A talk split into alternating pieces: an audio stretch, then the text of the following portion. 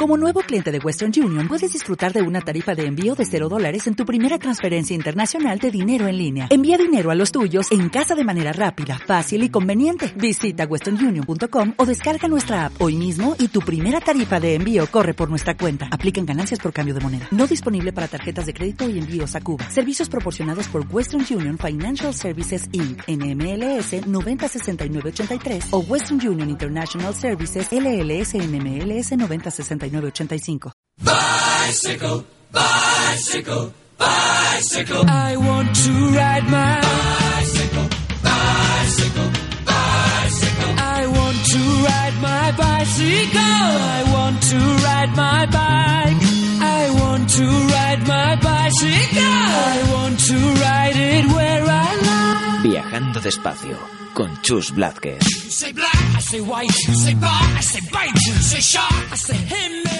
Buenos días, de nuevo en la ruta con Viajando Despacio, una ventana al mundo de los viajes en bicicleta y el cicloturismo, desde Darwinians Radio Bike. Queremos compartir un rato hablando de bicis, viajes y todo lo que hay a nuestro alrededor, en definitiva, para compartir la pasión de nuestra vida. Viajando despacio continúa su ruta y seguimos necesitando de vuestra ayuda para recorrer el camino, difundir el programa entre amigos y amigas de la bicicleta. Van llegando propuestas de rutas y contactos de viajeros y viajeras que están recorriendo el mundo en bicicleta, pero queremos muchas más.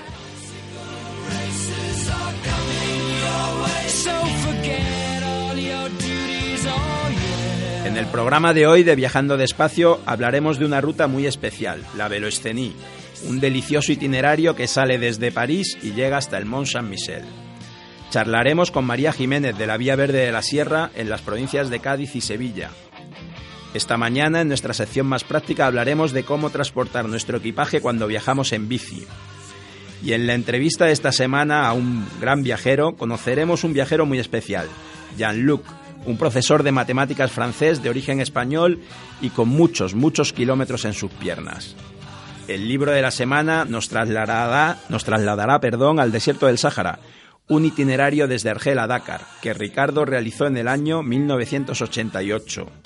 Hablaremos también con Francisco, el presidente de Prediz, una organización que lleva 20 años y, y celebran ese 20 aniversario trabajando en la discapacidad y que nos proponen hacer una marcha en bicicleta por la vía verde del Tajuña, en un momento muy especial porque acabamos de celebrar el Día del Turismo y la Organización Mundial del Turismo ha elegido este año la accesibilidad universal como su tema de trabajo. Después de esta presentación, un poco de música antes de continuar. Une chanson de Pierre Barrault et Francis Lay qui a pour titre La bicyclette.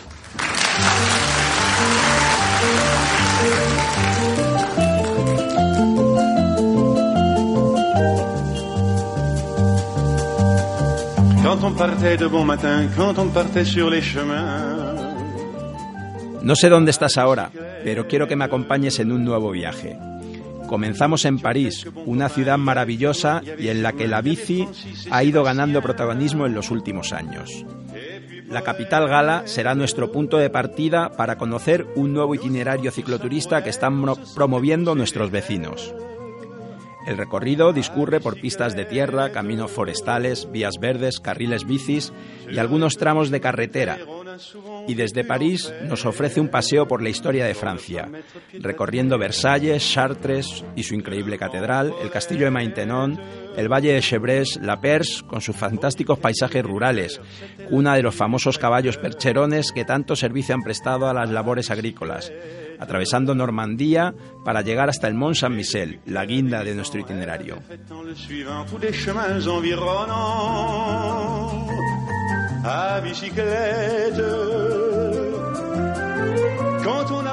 A lo largo del recorrido podremos visitar cinco lugares inscritos en la lista del Patrimonio Mundial de la UNESCO. La Veloestení son 450 kilómetros de itinerario ciclable perfectos para recorrer en siete u ocho etapas tranquilas, con tiempo para visitar sus múltiples atractivos culturales y naturales. Comienza nuestra ruta, piensa en París, súbete a la bici y a dar pedales. Nuestro punto de partida es Notre Dame, con sus maravillosas vidrieras y sus vigilantes gárgolas. Atravesamos una sucesión de parques que rodean la ciudad y nos encaminamos a otro lugar imprescindible del itinerario, Versalles.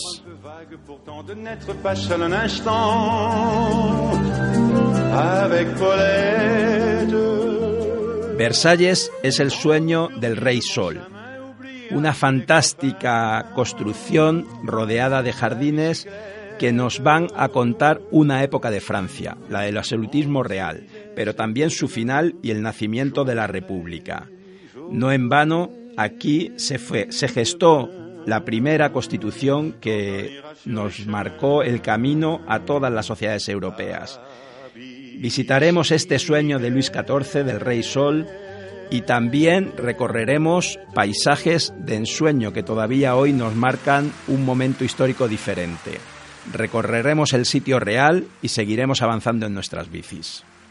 Al salir de Versalles, nos adentraremos en el Parque Natural Regional del Alto Valle del Chebrés y el Bosque de Rambouillet, una gran extensión forestal en la que nos divertiremos con nuestras bicis recorriendo sus pequeñas colinas y recoletos pueblos.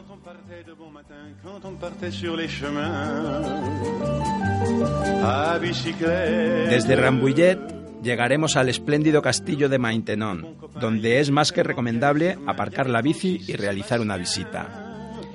Desde aquí llegar a Chartres es un paseo en bici. Nadie debe perderse la visita de la catedral, un hermoso ejemplo del gótico en Francia, una obra maestra con sus dos torres, una románica y otra gótica, ambas de más de 100 metros de altura pero sin duda es la nave central uno de los elementos más interesantes.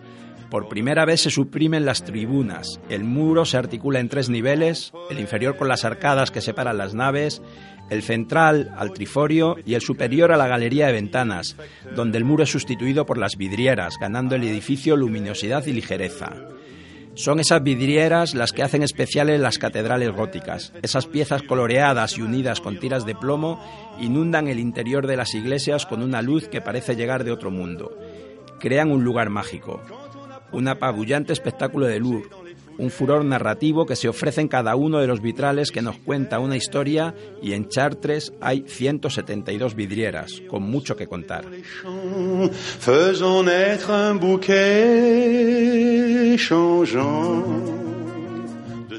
Seguimos pedaleando, buscando el mar, atravesando Le Pers, esa comarca rural salpicada de pequeños pueblos y granjas, donde los productos terroir harán las delicias de los paladares más exigentes quesos, panes y un gusto por disfrutar de cada comida envidiable.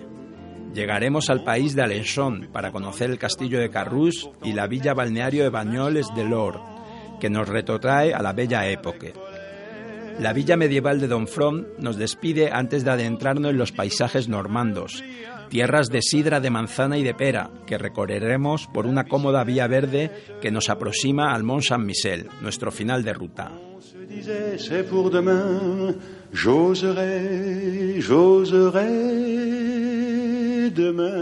Llegamos al Mont Saint-Michel por otra vía verde que discurre junto al río Quesnon. Su imagen rotunda que preside el amplio paisaje de la bahía visible poco después de salir del pueblo de Pontorsón, es una estampa magnífica, un final a la altura de la ruta que hemos recorrido. En verano solo podremos llegar en bici hasta la entrada de la muralla si llegamos antes de las 10 de la mañana o después de las 5 de la tarde. En cualquier caso, podremos dejar nuestra bici y hacer el poco más de un kilómetro final a pie o en las navetes gratuitas que van y vienen continuamente. Perderse por las callejuelas es una recomendación ineludible, como también visitar la abadía, plaza fuerte desde hace siglos y conflicto permanente entre bretones y normandos que hoy es solo un chascarrillos. Estamos en un lugar sorprendente también en lo que se refiere a la naturaleza. Las mareas aquí son impresionantes. El mar se retira muchos kilómetros en cada ciclo intermareal y permite que la vida flore. Aquí se cultivan mejillones y ostras que podremos saborear en cualquier restaurante. No hay que olvidar que cualquier viaje en bicicleta por Francia es también un viaje gastronómico, un disfrute para todos los sentidos. Llegamos al final de nuestra ruta, pero aquí comienzan muchas otras. Las costas de Bretaña y Normandía nos ofrecen muchas opciones que me guardo para otra ocasión. Apunta en tu libreta de rutas pendientes la Velocení, un recorrido por la historia de Francia, apta para todos los públicos, bien dotada de servicios y que puedes recorrer en 8 o 9 días. Aunque si prefieres hacerla con niños, es mejor elegir solo alguno de los tramos más sencillos. A viento.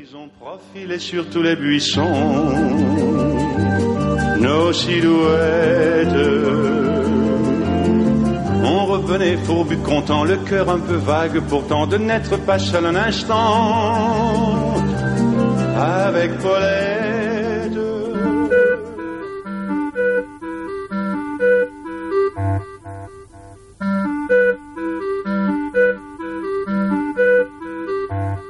Quando for grande você La Fundación Vía Verde de la Sierra de Cádiz ha recibido el Premio Andalucía del Turismo del año 2016 por su trabajo realizado en la gestión de la Vía Verde y potenciarla como recurso turístico de la comunidad andaluza.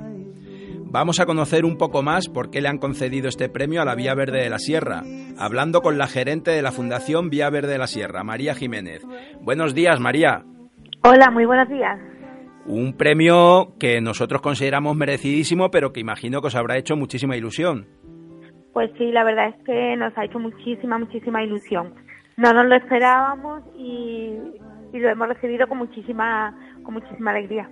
María, por favor, preséntales a nuestros oyentes qué es la Vía Verde de la Sierra. Bueno, pues la Vía Verde de la Sierra discurre por un antiguo trazado de ferrocarril entre Jerez y Almargen, eh, de los que se encuentran rehabilitados 36 kilómetros y medio entre Puerto Serrano y Olvera. Es un antiguo trazado de ferrocarril porque, por el que curiosamente nunca llegó a pasar el tren, porque las obras se interrumpieron con la guerra civil y luego no se volvieron a, a reanudar y que bueno, hoy en día está acondicionada para el uso de senderistas, ciclistas y caballistas.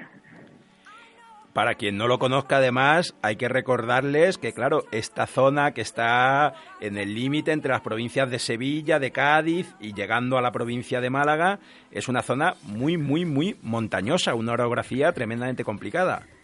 Pues sí, es una zona de montaña, se encuentra en la Sierra Norte de Cádiz y la sur de Sevilla, y por eso nuestra Vía Verde tiene 30 túneles por las que se suponía que iba a pasar el tren y bueno pues discurre pues por la sierra y por unos entornos bastante complicados pero que eh, con los túneles y los viaductos que se construyeron pues se ha conseguido que, que fuera un trazado relativamente fácil de hacer con una pendiente muy pequeña por, como obliga el ferrocarril y que bueno con unos paisajes muy muy bonitos muy bonitos, desde luego. Yo he de reconocer, y te lo he dicho muchas veces, que para mí probablemente es una de las vías verdes más bonitas, no ya solo de España, de las vías verdes más bonitas de Europa.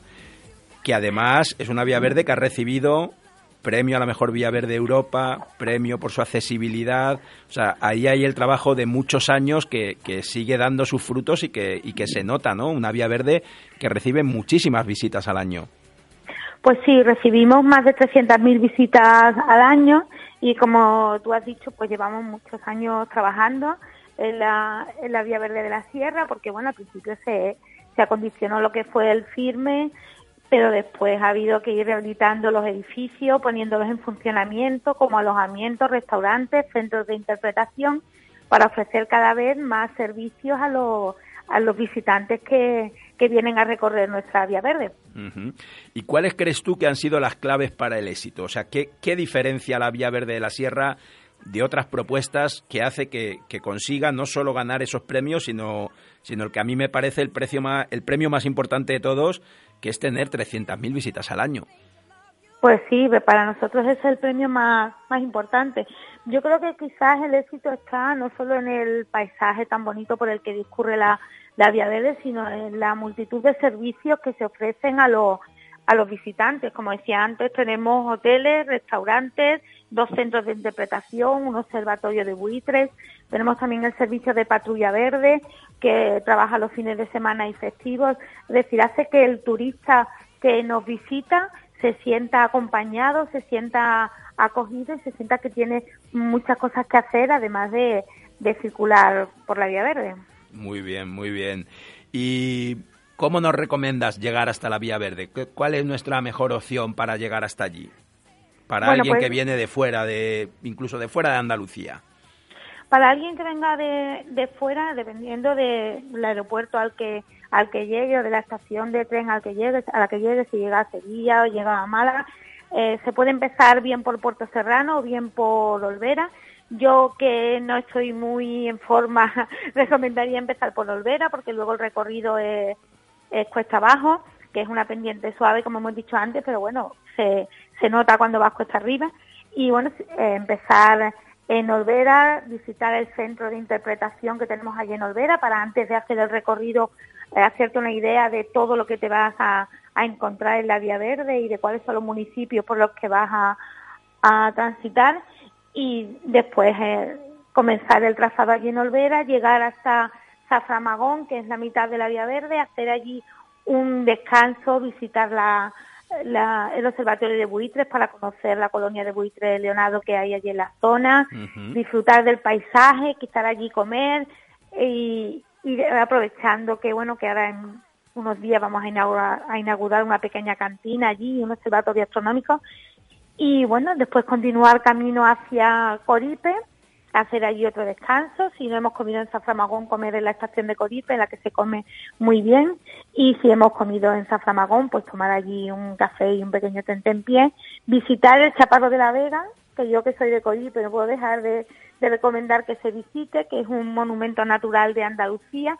Nos tenemos que desviar unos 500 metros con la bicicleta, pero eh, está, está cerca y después continuar a atravesar el túnel de un kilómetro que hay en sentido a Puerto Serrano y finalizar el recorrido en Puerto Serrano también disfrutando de la, de la estación que tenemos aquí, de, que es un alojamiento y un restaurante y bueno, pues no perdernos nada de esta forma de la Vía Verde, que discurre siempre junto al río y que mm, tenemos áreas de descanso para poder parar cuando queramos, beber agua, Muy bien, la verdad es que, que muy bien. Ha salido muchas veces comer, comer y no, y no podía ser menos, porque claro, eh, estamos en una zona que para quien no lo conozca nos ofrece una gastronomía fantástica, ¿no? Unas chacinas como probablemente no hay otro lugar de España que nos pueda proponer una variedad tan amplia, unos aceites estupendos, unas huertas que producen que producen unos productos fantásticos y donde además hay muchos lugares que están especializados en la agricultura biológica, la agricultura orgánica, o sea que, tenemos un producto local de un valor tremendo. Sí, exacto. Yo eh, siempre recomiendo en los restaurantes probar lo que es la cocina de, tradicional de aquí de la zona probar los productos de la huerta, como bien dices, que además hay muchos productos ecológicos y además no te puedes ir sin comprar aceite y chacinas o queso, porque es lo típico de aquí del entorno y además son de mucha, mucha calidad. Muy bien, muy bien. El chaparro de la Vega, ¿no? Eh, un árbol, una encina que yo no sé cuántos años se le calculan. Pues se, se le calculan unos 800. 800 años. Para mí, siempre en cualquier, en cualquier lugar del mundo, estar junto a un árbol singular, un árbol monumental de estas características, tiene algo de especial, ¿no?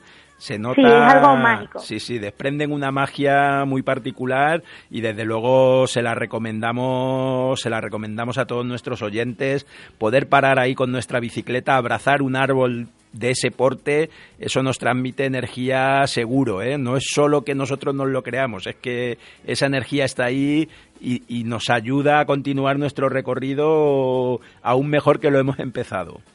Pues sí, la verdad es que te transmite energía para, para continuar con el recorrido. Decirte que nosotros eh, lo abrazamos muchas veces cuando vamos y que para abarcarlo totalmente el tronco necesitamos tres personas. O sea que es, impresionante. Es impresionante. situarte bajo, bajo el chaparro y mirar hacia arriba sus ramas, eh, la verdad es que sí, que merece la pena hacer ese alto en el camino y, y visitarlo. Muy bien. María, me gustaría preguntarte una cosa muy concreta porque nosotros creemos que además ese es uno de los valores de cualquier territorio que está consiguiendo ofrecer un buen producto turístico a la gente que lo visita. Eh, vosotros tenéis bastantes empresas asociadas a, a, lo que es la Vía Verde y que son las encargadas de prestar los servicios, ¿no? ¿Nos podrías hablar un poco de ellas? ¿Qué, qué servicios ofrecen? ¿Dónde las podemos conocer?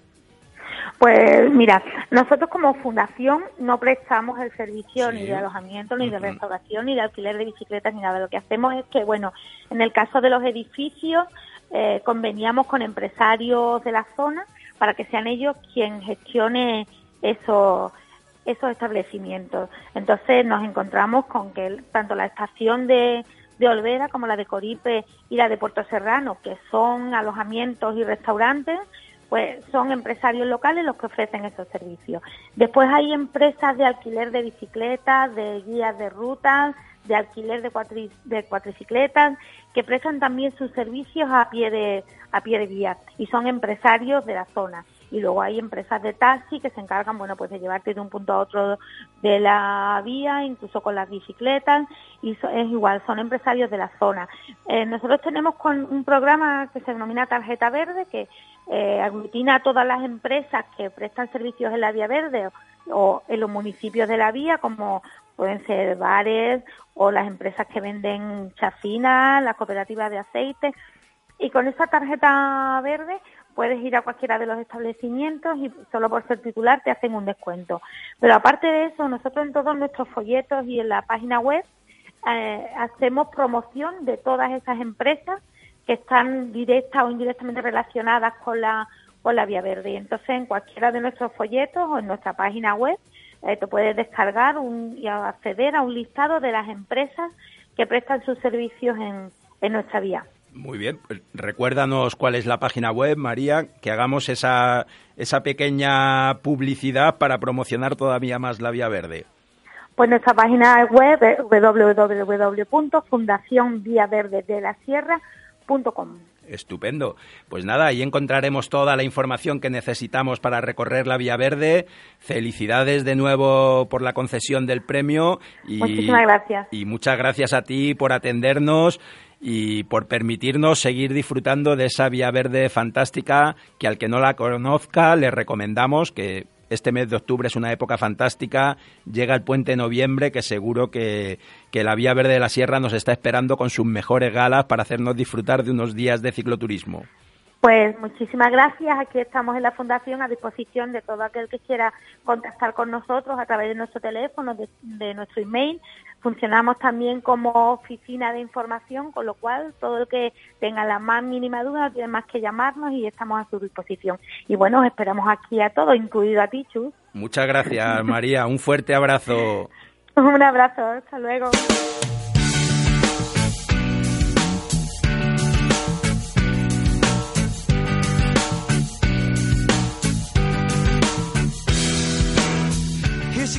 La semana pasada hablamos del transportín y hoy hablaremos de unas compañeras casi imprescindibles, las alforjas. Cómo transportar el equipaje es una de las dudas más recurrentes para aquellos que se inician en los viajes cicloturistas, solo superada por otra pregunta, ¿qué me tengo que llevar? Volveremos a estas cuestiones en otros programas, ya que hay mucho que contar sobre cómo llevar nuestro equipo cuando viajamos en bici. Por supuesto, hay factores que tendremos que tener en cuenta de entrada, el tiempo que durará nuestro viaje, la meteorología, en la zona que vamos a recorrer en esa época del año, etc. Pero empecemos con un consejo básico e importante, lleva menos cosas. Normalmente cuanto menos, mejor. Piensa que después tendrás que mover todo ese peso. En uno de mis primeros viajes en bici por el Camino de Santiago francés, tuvimos que visitar la oficina de correos de Pamplona al día siguiente de comenzar la ruta, Preparamos dos paquetes y nos mandamos de vuelta a casa muchas cosas que ya en el primer día decidimos no que nos sobraran, sino que nos lastraban. Hay que tratar de viajar ligeros. Podemos encontrar distintas soluciones para llevar nuestro equipaje. Esto es una sugerencia basada en nuestra experiencia y lo que hemos visto cruzándonos con muchos otros viajeros en bici. El equipo normalmente lo dividimos en cuatro lugares sobre la bici. Alforja sobre el transportín, y piensa que podemos llevar unas alfojas delanteras además de las traseras, bolsa de manillar, bolsa de sillín y una bolsa o caja o lo que quiera que sea que colocamos sobre el transportín. Una buena idea suele ser pensar en qué te hace falta para viajar una semana. ¿Lo tienes? Pues eso es lo que te hace falta también para dos semanas, para un mes, probablemente para todo un año en la bici. Intenta que todo el material que elijas sea impermeable. Te ahorrarás muchos quebraderos de cabeza y sorpresas desagradables. Ahora, ¿cómo repartimos el equipaje? en las alforjas traseras llevamos la mayor parte de todas nuestras cosas. Mucha gente recomienda llevar alforjas delanteras si tienes idea de llevar más de 20 kilos, pero piensa bien si necesitas llevar tanto. Otra recomendación importante, guarda siempre las mismas cosas en cada alforja, y si llevas cosas de valor, yo por ejemplo llevo en muchas ocasiones un portátil, todas en la misma alforja. Así cuando pares en algún sitio podrás llevarte esa alforja y dejar la otra colgando de la bici. Otro día hablaremos en detalle de las alforjas y te daremos recomendaciones concretas para elegirlas. La bolsa de manillar es especialmente útil para todo lo que necesitemos llevar a mano. Documentación, mapas, cámara de fotos. Elige siempre una que tenga un buen soporte sobre el manillar y que sea fácil de quitar y poner. Cada vez que nos alejemos un poco de la bici nos la llevaremos puesta, para lo que es ideal que lleve una cinta para colgárnosla al hombro. Esta recomendación de llevárnosla siempre encima es muy importante. Piensa que en ella llevas todo lo que te permitirá seguir tu viaje. También es muy recomendable el uso de una bolsa de sillín, una opción perfecta para llevar lo necesario para mantener nuestra bici y las pequeñas, y las pequeñas reparaciones. En ella llevaremos una cámara de repuesto, desmontables, el tronchacadenas, una multillave. A mí me gusta llevar también unos guantes de látex por si hay que manipular la cadena y un trapo y un viejo cepillo de dientes para limpiar la transmisión. La gente que hace grandes viajes suele llevar también una bolsa estanca sobre el transportín, sujeta a veces con unos pulpos o una red, y donde se suele guardar el equipo de acampada. También encontramos muchos cicloviajeros que arrastran un remolque, una buena opción en caso de necesitar mucha capacidad de carga, siempre que el firme que vayamos a recorrer sea bueno y los, y los desniveles no sean importantes. Sea cual sea tu opción, pruébala antes de lanzarte al camino. Conducir una bici cargada no es lo mismo que hacerlo sin peso. Prueba antes y acostúmbrate a las nuevas sensaciones. La frenada es distinta y los puntos de equilibrio también. Tenlo en cuenta. También deberías probar a echarte la bici al hombro. Siempre pensamos que vamos a ir montados en la bicicleta, pero a veces hay que subirla y bajarla de un tren, subir unas escaleras, cruzar un tramo de un río que no tiene puente y ahí nos acordaremos de todo ese peso de más que estemos transportando. Vigila que tu equipaje esté bien sujeto, que nada esté suelto y se pueda enganchar durante la ruta. Carga tus cosas, respira hondo y da la primera pedalada. Continuará. Wanna smell your sunny face. A funny place, but it's never a waste. I'd hop this fence to make amends. I hope this movie never ends.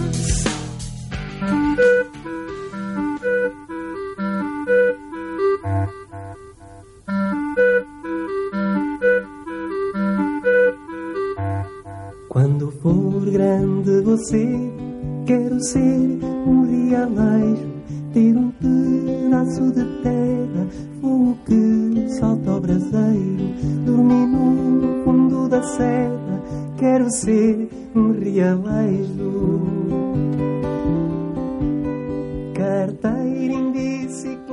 Esta semana quiero compartir contigo un libro que lleva muchos años en mi estantería. Cuando lo leí me convenció de que se podría llegar en bici a casi cualquier sitio que nos propusiéramos. El título del libro, Argel-Dakar, 7.300 kilómetros en bicicleta, Ingezam. El autor, Ricardo Hernández, un valenciano nacido en Alcácer que se compró su bicicleta, una Rabasa Derby, en 1983 y que desde entonces comenzó a viajar, primero de Cádiz a Alcácer, un año después de Alcácer a París.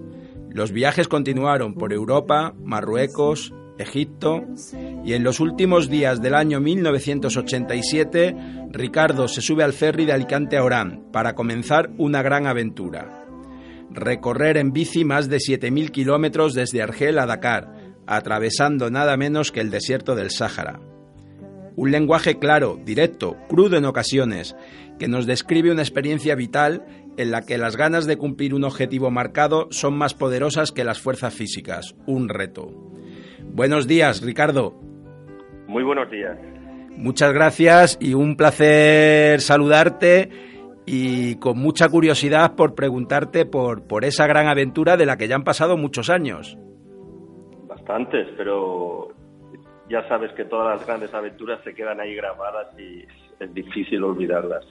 Desde luego, esta debió ser muy, muy difícil. He leído en varias entrevistas tuyas que el libro Tuareg de Vázquez Figueroa fue un detonante clave en tu deseo de hacer este viaje y que además una vez escrito el libro te presentaste en su casa para pedirle que se lo leyera y te escribiese el prólogo.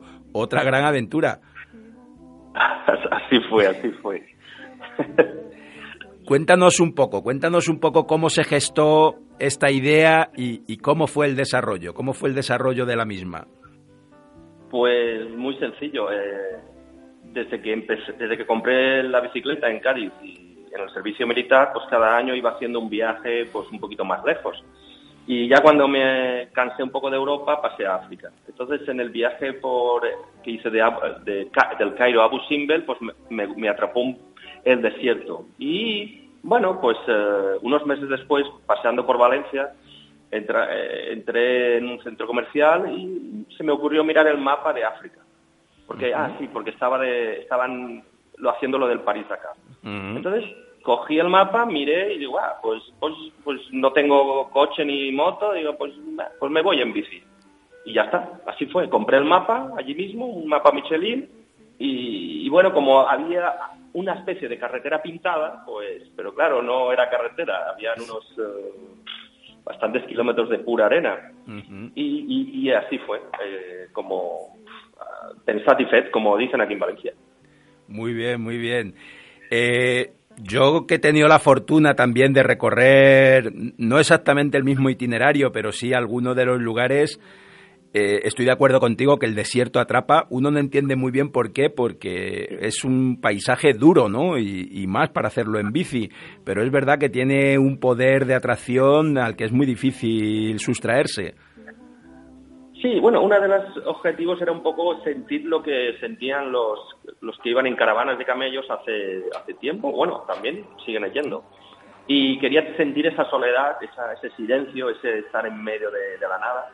Y de hecho no me llevé ni, ni música ni nada, ni un, ni un Walman ni nada, ¿no? Eh, entonces, pues bueno, la verdad es que pude sentir esa, esa soledad en medio de la inmensidad y fue mágico porque, bueno, eh, no sé, es, sale de, tu interior todo lo que todo, lo que tienes y acabas conociéndote porque al fin y al cabo el desierto para mí fue como una especie de destilería al final eh, fue saliendo todo todo lo que había dentro y al final quedó lo auténtico no porque ya sabes que aquí en la sociedad pues lo tenemos fácil hay mucha tontería y en cambio allí en medio del desierto ni es, ni es fácil ni hay tontería. Es decir como te equivoques te pierdes y te mueres, como ha habido tantos casos. Entonces, pues para mí fue como una especie de renovación, de conocerme más interiormente y de sentir pues la magia del desierto, de sentir esas estrellas que parece que están cuando te acuestas en, tirado en la arena, que están ahí a, un palmo, a un palmo de los ojos y bueno, fue una experiencia mágica.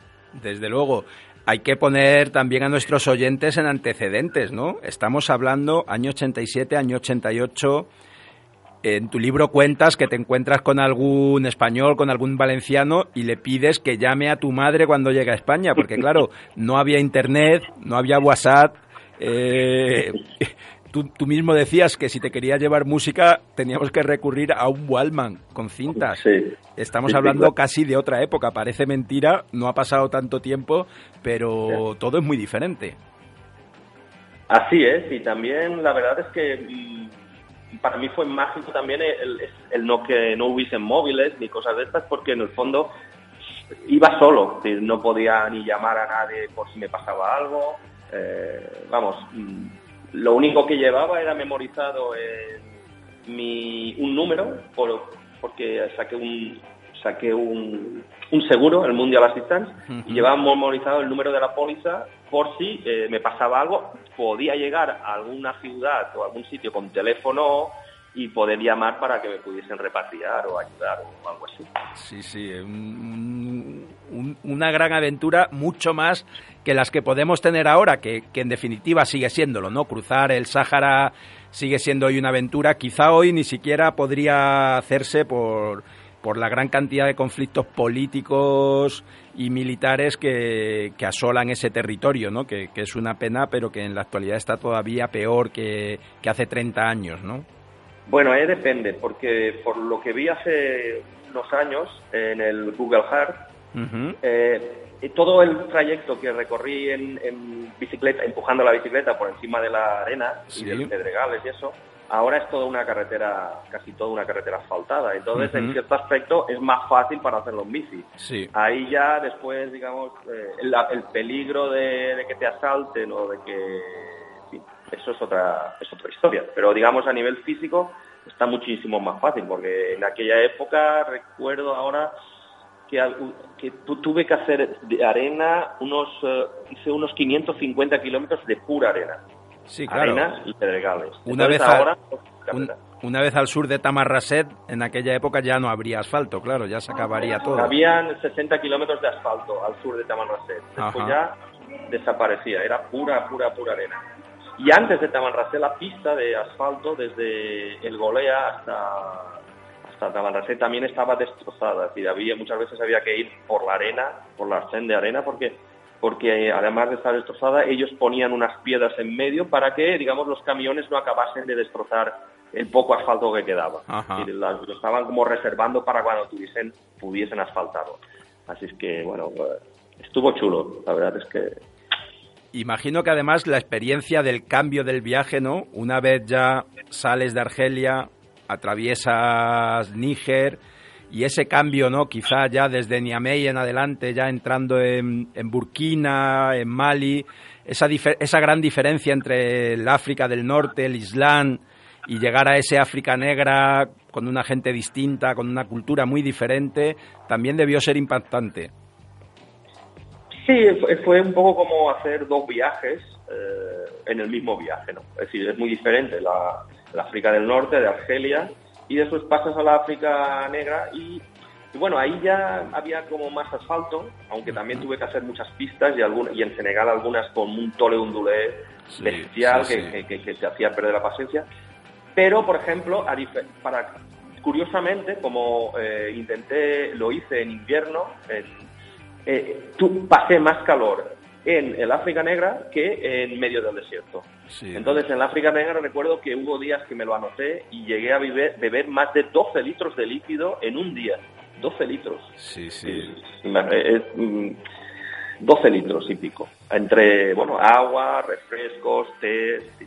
Entonces, Que el además- fue Lo sudas todos, ¿eh? No, no, no dan ganas ni siquiera de ir a orinar porque parece que se va todo por otro lado, ¿no? Parece que, que se va sí, perdiendo sí. Por, por todo nuestro organismo. Así es, eh, así era, ¿eh? Orinaba pocas veces, ¿eh? Sí, sí, sí, es verdad.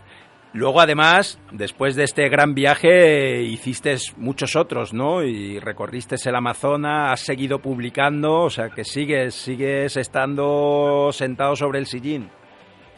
Eh, eh, digamos que yo hasta que hice este, digamos, yo vi un reportaje en una revista de estas que se entregan los domingos sobre un cura que iba desde su casa hasta la iglesia en bicicleta. Y yo digo, ay, pues si yo acabo de venir de Egipto y ha sido súper chulo y emocionante, digo, pues así también me van a publicar el reportaje porque es mejor, en el semanal del país.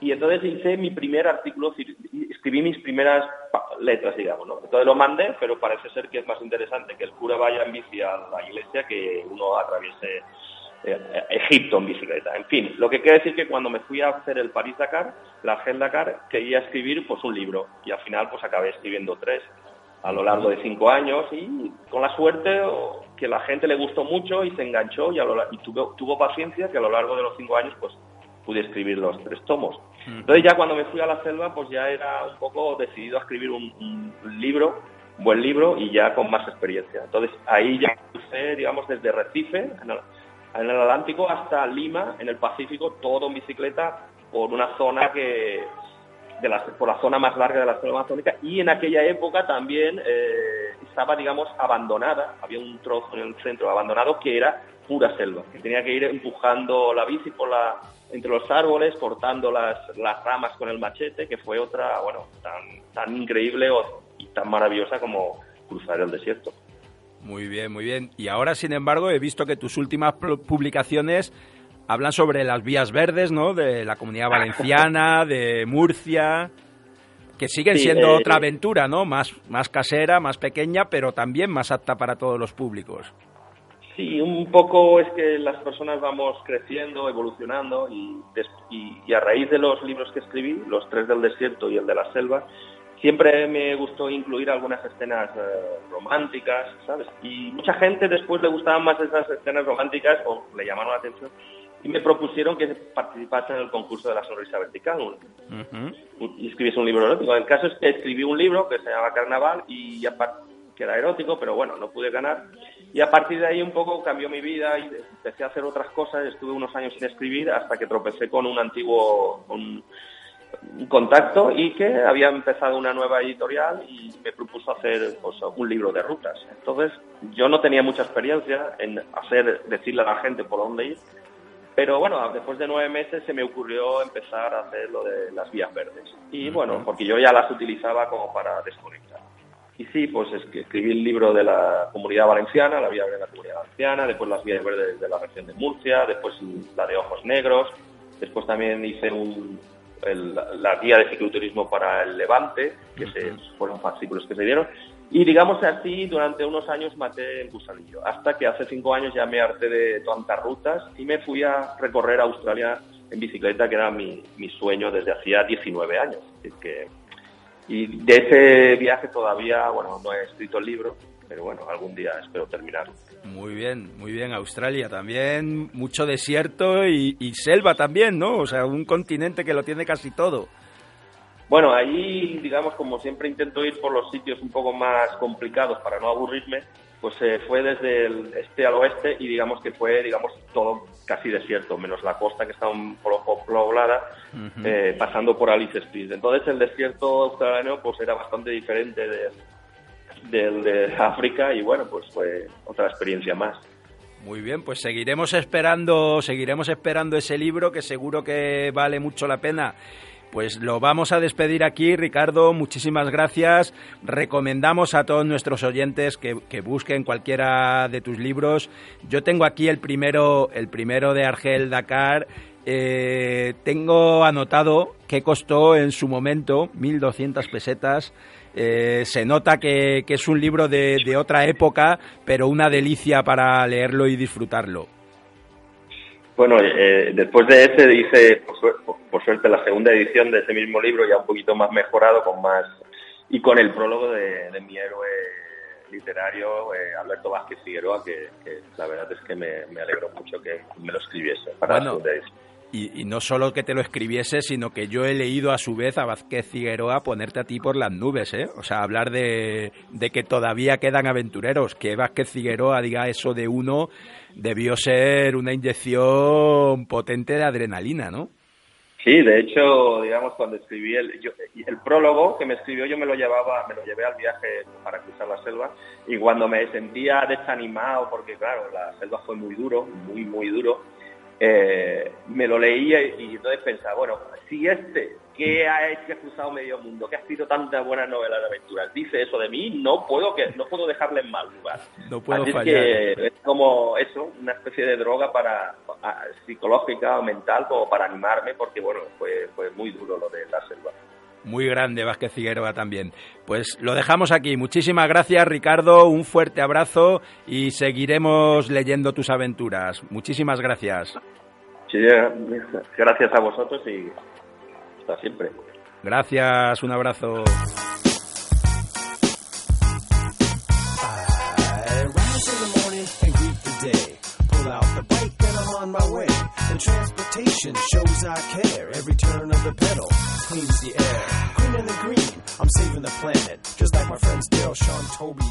Tenía muchas ganas de presentaros a Jean-Luc, un profesor de matemáticas francés, de abuelos españoles, con mucha, mucha vida. La entrevista de hoy es fruto de la casualidad. Hace dos semanas no conocí a Jean-Luc. Hoy quiero presentártelo porque estoy seguro que te hará disfrutar como a mí. Jean-Luc, buenos días. Encantado de saludarte. Buenos días, Chus. Me gusta mucho oírte y, poder compartir un ratito de radio contigo. Y para presentarte a nuestros oyentes, una cosa que me ha encantado oírte es decir que viajas por puro placer. Sí, sí, sí, exacto. Solo por el, para el placer de descubrir rincones que no conozco en, Europa o, o, otras partes y también encontrar a la gente en pueblecitos o cada día me, me encuentro a gente muy agradable con muchas cosas que compartir con ella. Estupendo. Simplemente para que la gente que nos escuche entienda de qué estamos hablando, tú me contabas que empezaste a hacer viajes en bicicleta. Tuviste tu bicicleta en el año 1996. Sí. Han pasado 20 años y más de 100.000 kilómetros. Eso es, eso es. un día en el 96 uh, no tenía nada que hacer durante mis vacaciones y me fui a un almacén muy conocido de, de deportes en toda Europa a comprar Sí. una bici solo para ir de compras o dar vueltitas afuera de Burdeos, donde vivo. Y ah, tres días más, durante tres noches, perdón, durante tres noches estaba pensando a lo que podría hacer con mi bici. Y fue otra vez al- a la tienda a comprar una tienda, un saco de dormir, eh, cosas, eh, equipaje, un remolque también, y me fue de, por los puertos en el Pirineo y todo. Y, y desde este año, desde este momento, eh, este momento fue como una droga. Cada año por el verano eh, me gusta salir con mi bici y hacer vueltas, eh, a veces de solo 500 kilómetros, a veces de 1000 y 2000 y tr- y 3000. eh, cada día cambio de lugar, yo a veces yo campo en eh, te- terrenos de camping, a veces en hostales, a veces eh, a casa de habitantes, depende de dónde me llevan mis piernas. Muy bien. Yo quiero preguntarte por un viaje concreto, Burdeos-Marrakech. Yo sé que tú trabajaste en Marrakech de profesor, que, que Sí. claro, es una ciudad que, que conoces bien, que, que es, que es tu ciudad también, por supuesto. Y te decidiste, te embarcaste en un viaje de 3.500 kilómetros Burdeos-Marrakech. Una gran experiencia, imagino. Sí, sí, sí, sí. Ah, era en el septiembre del 2003.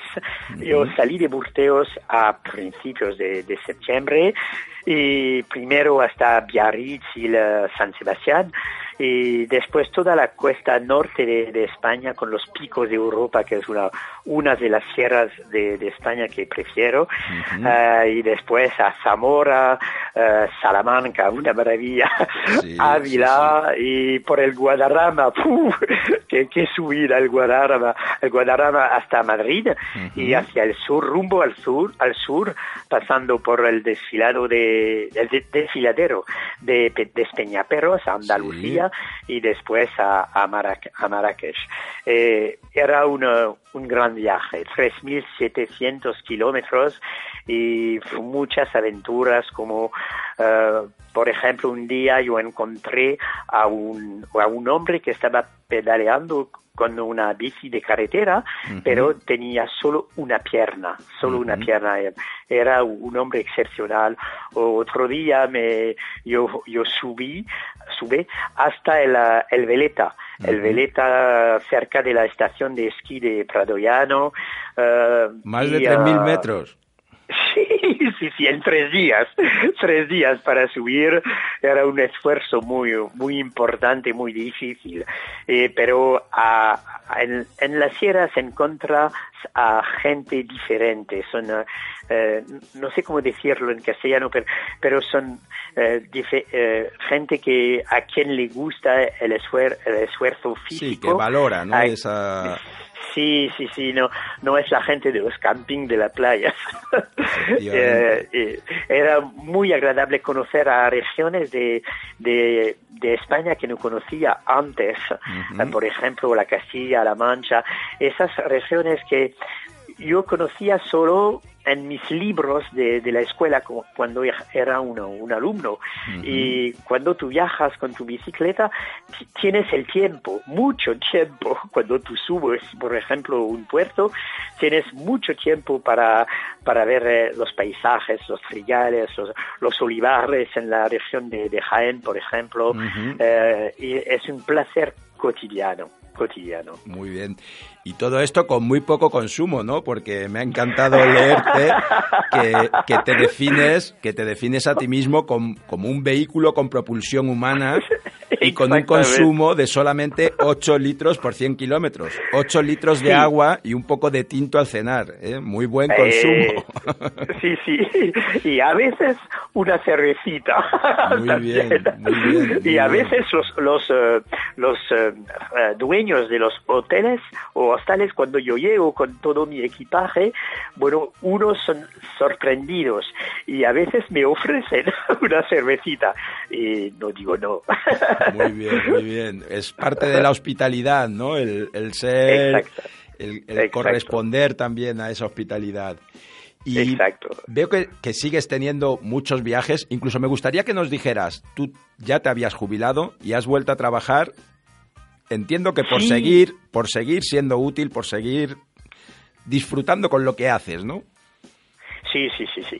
Eh, mi, mi, oh, mi trabajo de, de profesor me encanta mucho, mucho. Eh, eh, como con la bi- eh, oh, oh, eh, dije que con la bici yo pedal, pedaleo por solo por placer, trabajo por placer.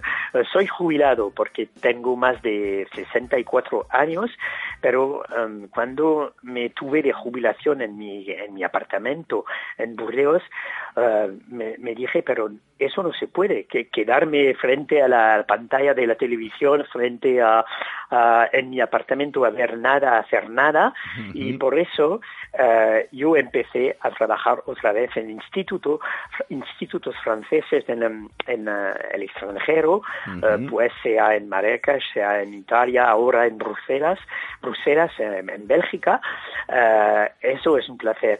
Pero el problema es que yo tengo, yo tengo solo el verano para viajar con mi bici.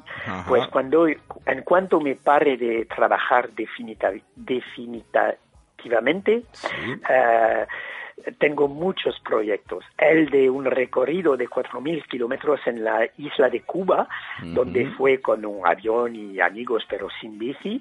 Y otro de ir hasta el cabo norte de, de Europa, al norte de, de Norvege, Norvegia, Sí, sí. no sé cómo Noruega. Noruega en, Sí, en castellano. de- desde Burdeos son ah, 8.000, os- eh, 11.000 kilómetros ida y vuelta y necesitará eh, más de seis, a seis meses y mucho dinero también. Pero ahora estoy ahorrando el dinero para viajar.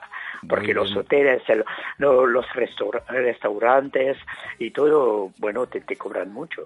Sí, sí, desde luego. O sea, un apasionado de España también, no me cabe duda, eh, de origen español, ¿no? Tus abuelos, tus abuelos marcharon a. Francia a primeros del siglo XX, pero tú conservas Eso. muy bien el idioma. Oh, lo estudié en la escuela, pero eh, creo que tengo algo en la sangre. Mis, a- mis abuelos hablaban un poquito de castellano y mis padres nada. Eh, pero en cuanto fui a la escuela en el- los cursos de castellano, este idioma me, me suena y, y me gusta mucho, pero disculpa porque me, me faltan palabras a No, veces. no, no, para nada, para nada. Jean-Luc, te, te quería preguntar, tú ya tienes mucha experiencia de viajes, has viajado por muchos lugares distintos. ¿Qué recomendarías a otros viajeros que tienen que llevar con ellos durante sus viajes? ¿Alguna recomendación de carácter práctico? Ah, lleva, por ejemplo, en su equipaje o, Sí. otro- o eso.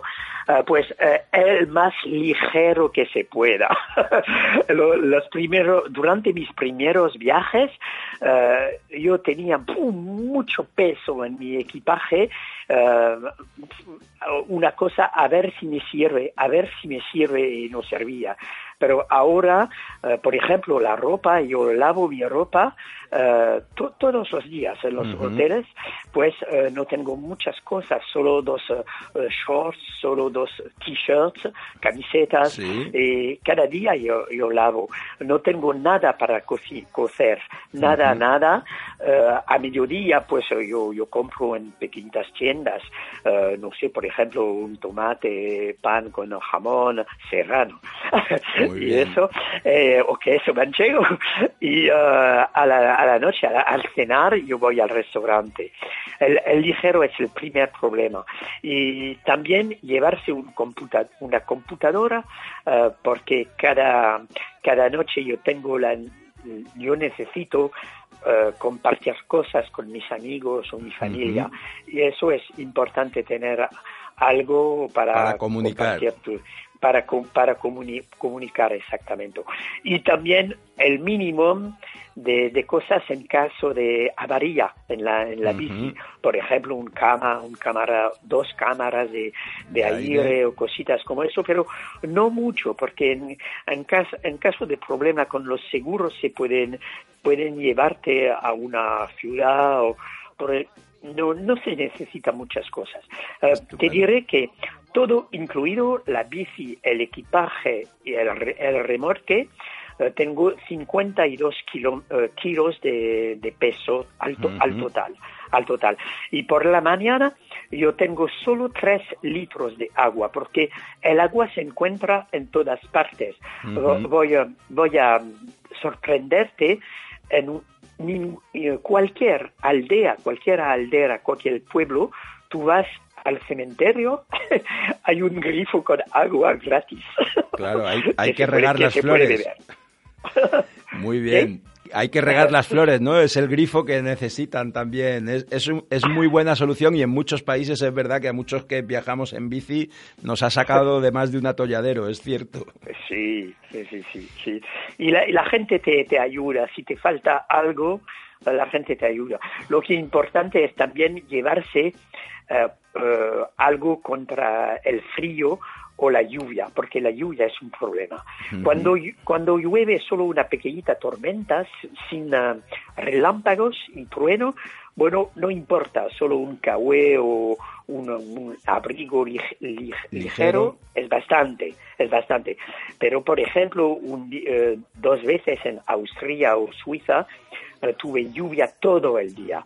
Y en este momento es ne- necesario prote- protegerse muy bien los pies, los pies o, y las manos, porque eh, no, lo- lo- los calzados no pueden secar muy bien a la- du- durante la Durante- noche. sí, Eso sí, es sí. Importante, protegerse del frío y, y, co- y- y de, y de la lluvia. Y cuando hay tormentas con relámpagos o trueno, me paro inmediatamente. Porque te- tengo miedo, tengo miedo de... de- Buena de recomendación también, buena recomendación. Jean-Luc, te agradecemos mucho que nos hayas atendido, te deseamos que sigas haciendo estos grandes viajes y, por supuesto, felicidades porque es una experiencia fantástica. 100.000 kilómetros, multitud de países, grandes recorridos, pequeños recorridos, montañas, pueblos, disfrutando siempre, viajando por placer. Muchas gracias, Jean-Luc. De, de, de nada, Jesús. Muchas gracias a tú. Adiós. Un fuerte abrazo. Gracias a tú también. Bicycle, bicycle, bicycle. I want to ride my bicycle, bicycle, bicycle. I want to ride my bicycle. I want to ride my bike. I want to ride my bicycle. I want to ride it where I like. You say black. I say Como siempre, un placer compartir esta hora de radio con vosotros. Esperamos haberte arrancado una sonrisa cómplice si nos oyes mientras trabajas y sobre todo haberte logrado hacerte soñar un instante.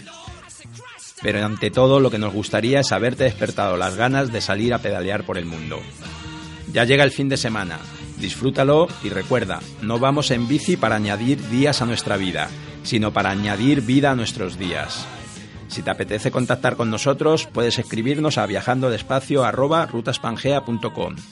Viajando despacio ha contado con la participación en la parte técnica de Marcos. Muchas gracias por haber llegado hasta aquí y ya sabes, si te ha gustado, el próximo viernes tienes una nueva cita. Hasta la semana que viene. Un saludo viajero y a dar pedales.